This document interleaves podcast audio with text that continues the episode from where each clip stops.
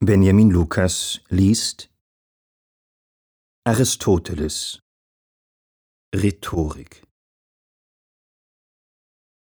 Welcherlei Dinge es sind, in Bezug auf welche man sich schämt oder schamlos ist, und vor welchen Personen und unter welchen Umständen, wird aus dem Folgenden erhellen. Sagen wir also, Scham ist eine gewisse Unlustempfindung oder Beunruhigung, welche sich auf diejenigen Übel bezieht, die in unserer Vorstellung zu üblem Rufe führen, mögen dieselben nun gegenwärtig oder vergangen oder nah bevorstehend sein. Schamlosigkeit dagegen ist eine gewisse Geringschätzigkeit und Gleichgültigkeit gegen eben diese Übel.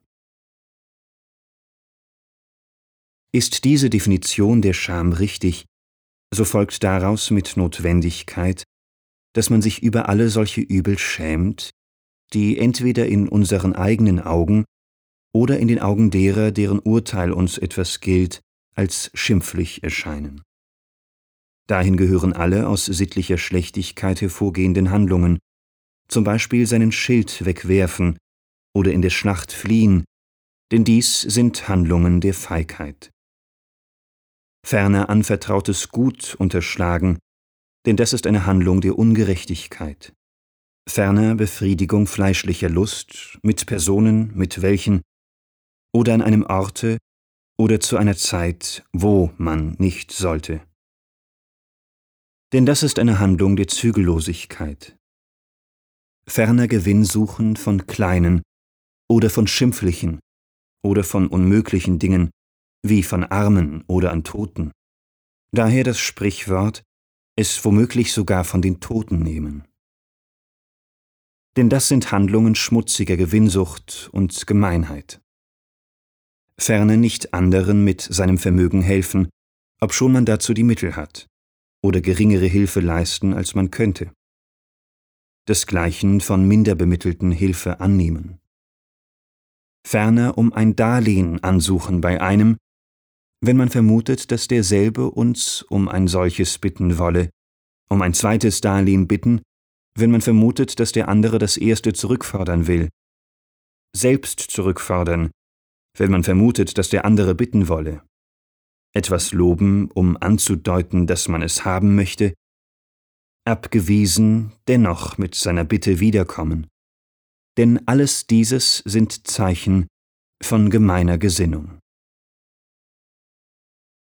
Jemanden ins Angesicht loben ist eine Handlung der Schmeichlerei, ebenso von Angesicht zu Angesicht jemandes Vorzüge übermäßig loben, seine Fehler dagegen bemänteln, einem Trauernden ein Übermaß von Beileid bezeugen und was alles dergleichen mehr ist, denn das sind lauter Zeichen von Schmeichlerei. Ferner Anstrengungen nicht ertragen, denen sich Leute, die älter als wir sind oder Weichlinge, oder Leute, die es weniger nötig haben als wir oder überhaupt unkräftigere als wir unterziehen, denn das sind lauter Zeichen von Weichlichkeit. Ferner von einem anderen Wohltaten und zwar oft wiederholt annehmen, ferner von jemandem vorrücken, was man ihm Gutes getan hat, denn das sind lauter Zeichen von Engherzigkeit und Gesinnungsniedrigkeit ferner immer nur von sich reden und prahlen und sich zueignen, was andere getan, denn das ist Aufschneiderei.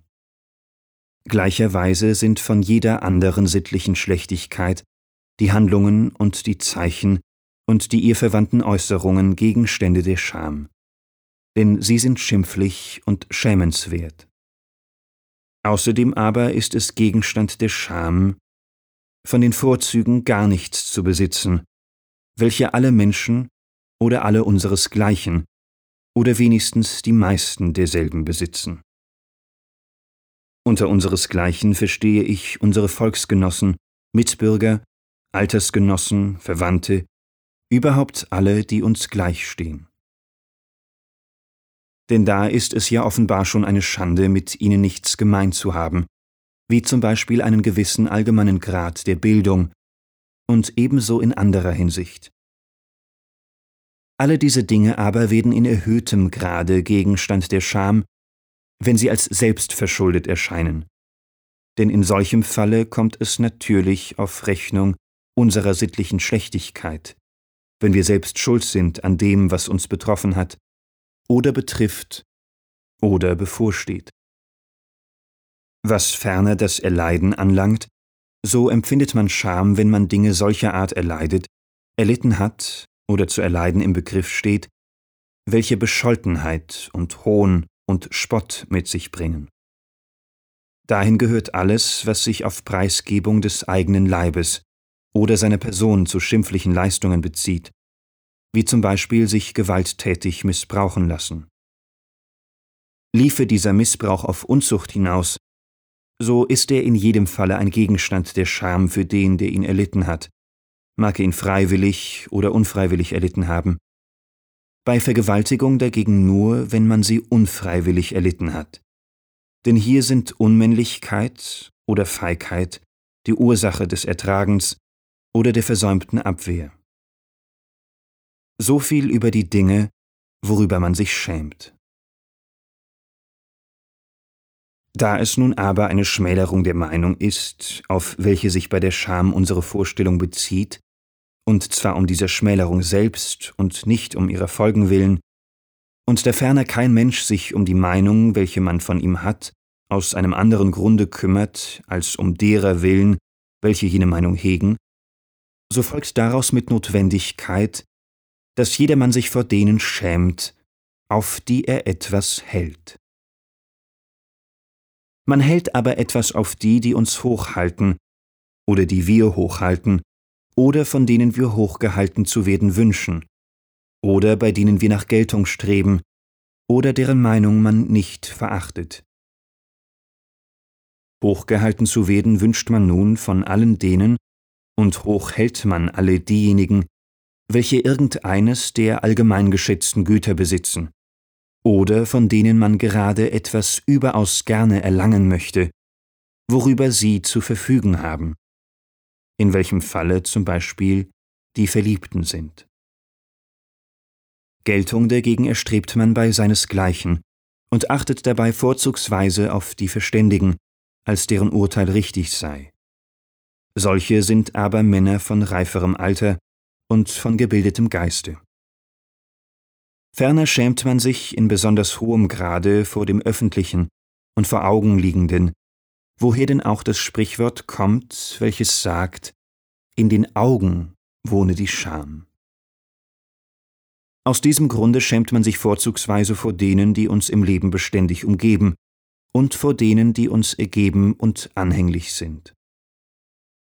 Ferner schämt man sich vor denen, welche nicht mit uns in gleicher Schuld sind, denn solche haben offenbar entgegengesetzte Grundsätze, desgleichen vor denen, die gegen Leute, welche in ihren Augen sich etwas zu Schulden kommen lassen, nicht zum Vergeben geneigt sind.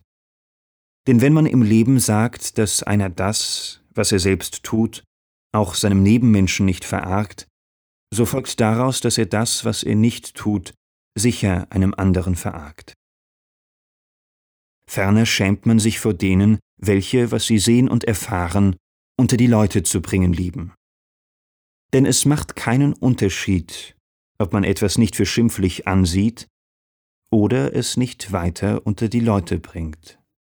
Ausbringerisch aber sind einerseits die von uns Beleidigten, weil sie auf eine Gelegenheit lauern, es uns zu vergelten, und andererseits die Afterrederischen, denn wenn diese letzteren selbst solche angreifen, die nichts Böses getan haben, um wie viel mehr diejenigen, die etwas getan haben?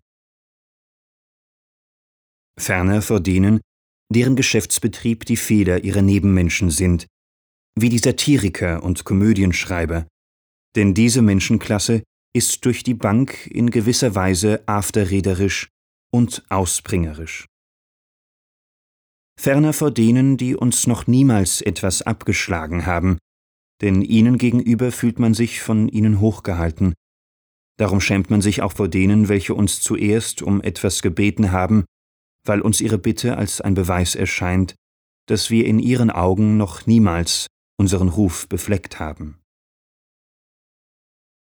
Solche Leute sind ebenso wohl diejenigen, welche erst kürzlich unsere Freunde zu sein wünschten, denn sie haben nur das Schönste und Beste an uns erschaut, und die Antwort des Euripides an die Syrakusaner sagt ganz das Richtige, als von unseren alten Freunden solche, die nichts Übles von uns wissen. Man schämt sich aber nicht bloß über die zuvor gedachten schamvollen Dinge selbst, sondern auch über deren Zeichen. Zum Beispiel schämt man sich nicht bloß bei dem Akte der Geschlechtslust selbst, sondern auch über die Zeichen davon. Und nicht bloß über das Begehen unsauberer Dinge, sondern auch über das Aussprechen derselben. Und ebenso wiederum schämt man sich nicht bloß vor den oben erwähnten Personen selbst, sondern auch vor denjenigen, welche es denselben hinterbringen könnten, also vor ihren Dienern und Freunden. Sich überhaupt nicht schämen tut man vor denen, welche man in Bezug auf ihre Fähigkeit, ein richtiges Urteil zu haben, als völlig nichtig ansieht.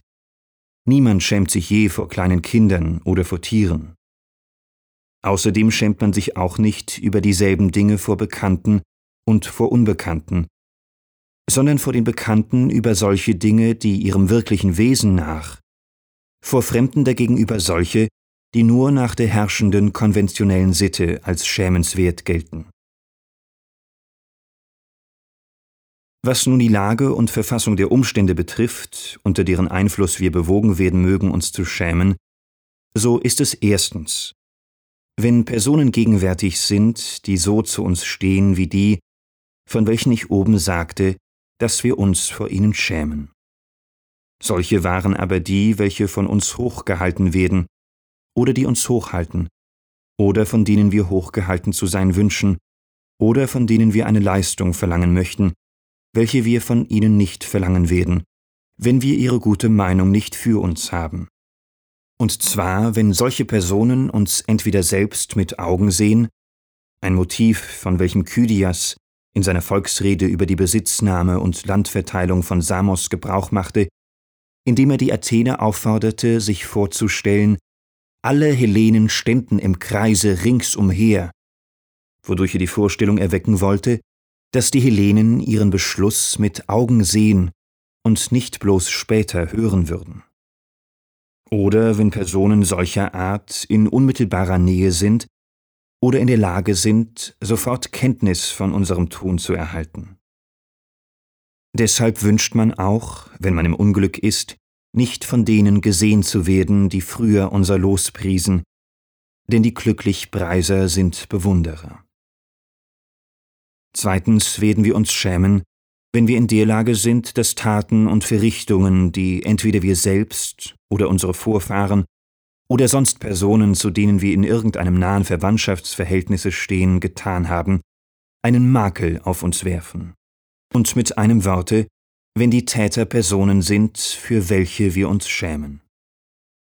Solche sind aber die genannten und die, deren Tun man auf uns zurückführt, weil wir ihre Lehrer und Ratgeber gewesen sind. Oder drittens, in Gegenwart anderer Personen unseresgleichen, bei denen wir nach Geltung streben, denn aus Scham vor solchen tut und unterlässt man vieles. Endlich verstärkt es unsere Schamempfindung, wenn wir in der Situation sind, in Zukunft vor den Augen und im Angesichte von solchen, die um unsere Schande wissen, leben und verkehren zu müssen. Das hatte der Dichter Antiphon im Sinne, als er im Augenblicke seiner von Dionysios befohlenen Hinrichtung zu seinen Todesgefährten, die er beim Ausgange aus den Toren des Gefängnisses sich das Gesicht verhüllen sah, das Wort sprach Weshalb verhüllt ihr euch? Etwa, damit euch morgen keiner von diesen da sehen möge? So viel von der Scham. Was die Schamlosigkeit betrifft, so ist klar, dass uns die Gegensätze der bisher aufgeführten Motive den nötigen rednerischen Stoff liefern werden. Das war Aristoteles Rhetorik gelesen von Benjamin Lukas